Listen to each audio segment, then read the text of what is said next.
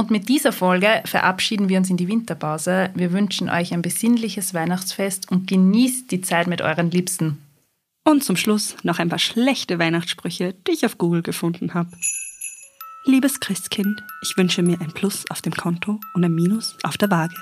Bitte nicht wieder verwechseln wie letztes Jahr. Das Christkind hat deine Instagram-Posts gesehen, deshalb gibt es dieses Jahr nur Socken und eine Bibel für dich. Rudolf hat eine rote Nase, ihm drückt der Glühwein auf die Blase. Bedröhnt fliegt er von Haus zu Haus und richtet meine Grüße aus. A Plätzchen a day keeps the Weihnachtsstress away. Die waren richtig schlecht.